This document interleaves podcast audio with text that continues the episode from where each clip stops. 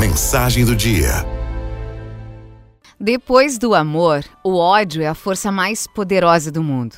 Serve de horizonte para muitos desejos, inspirou poemas, planejou guerras, transformou em inferno muitas vidas. Para os gregos antigos, o ódio e sua consequência, a vingança, se constituíam no mais doce dos prazeres, na suprema realização do homem. Mas o ódio, o ódio faz mal à saúde. Há dois milênios, Jesus de Nazaré inverteu todos os valores da sociedade quando pediu a seus seguidores que perdoassem 70 vezes 7. Isso significa, na numerologia bíblica, perdoar sempre, sempre, sempre. Mais ainda, Jesus mandou seus seguidores amar os inimigos.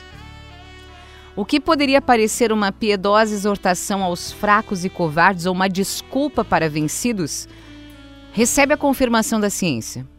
Perdoar faz bem à saúde.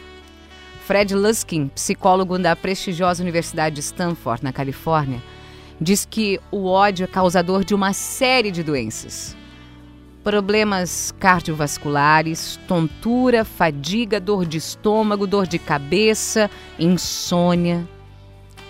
O ódio faz o organismo armazenar muitas toxinas e substâncias químicas associadas ao estresse. Fisicamente, o ódio desfigura. O ódio torna as pessoas feias. O professor de Stanford aponta ainda aspectos positivos para a saúde desencadeados pelo perdão. E perdoar não significa esquecer, nem tornar bom o que foi ruim, mas assinar um tratado de paz com determinado fato, com determinado acontecimento, com determinada pessoa. Em outras palavras, perdoar é recuperar a paz. Aquele que cultiva ódio no coração engole colheradas de veneno todos os dias, imaginando que esse veneno vai causar mal para outra pessoa. Que engano! A vida de todos está marcada por pequenos ou grandes desafios e fatos negativos. São feridas do passado, amarguras, ressentimentos, desejo de vingança. Mas isso tudo não leva a lugar nenhum, pior ainda. Enche a nossa vida de sombras, de tristezas. Perdoar significa libertar um prisioneiro. Sabe quem é esse prisioneiro? Você mesmo. Para os cristãos, perdoar é um compromisso de fé. E a ciência vem confirmar que Deus tinha razão.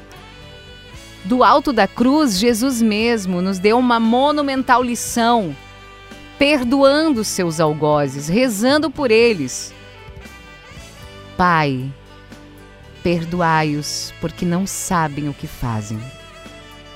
De resto, a vida é muito curta para desperdiçá-la com ódio.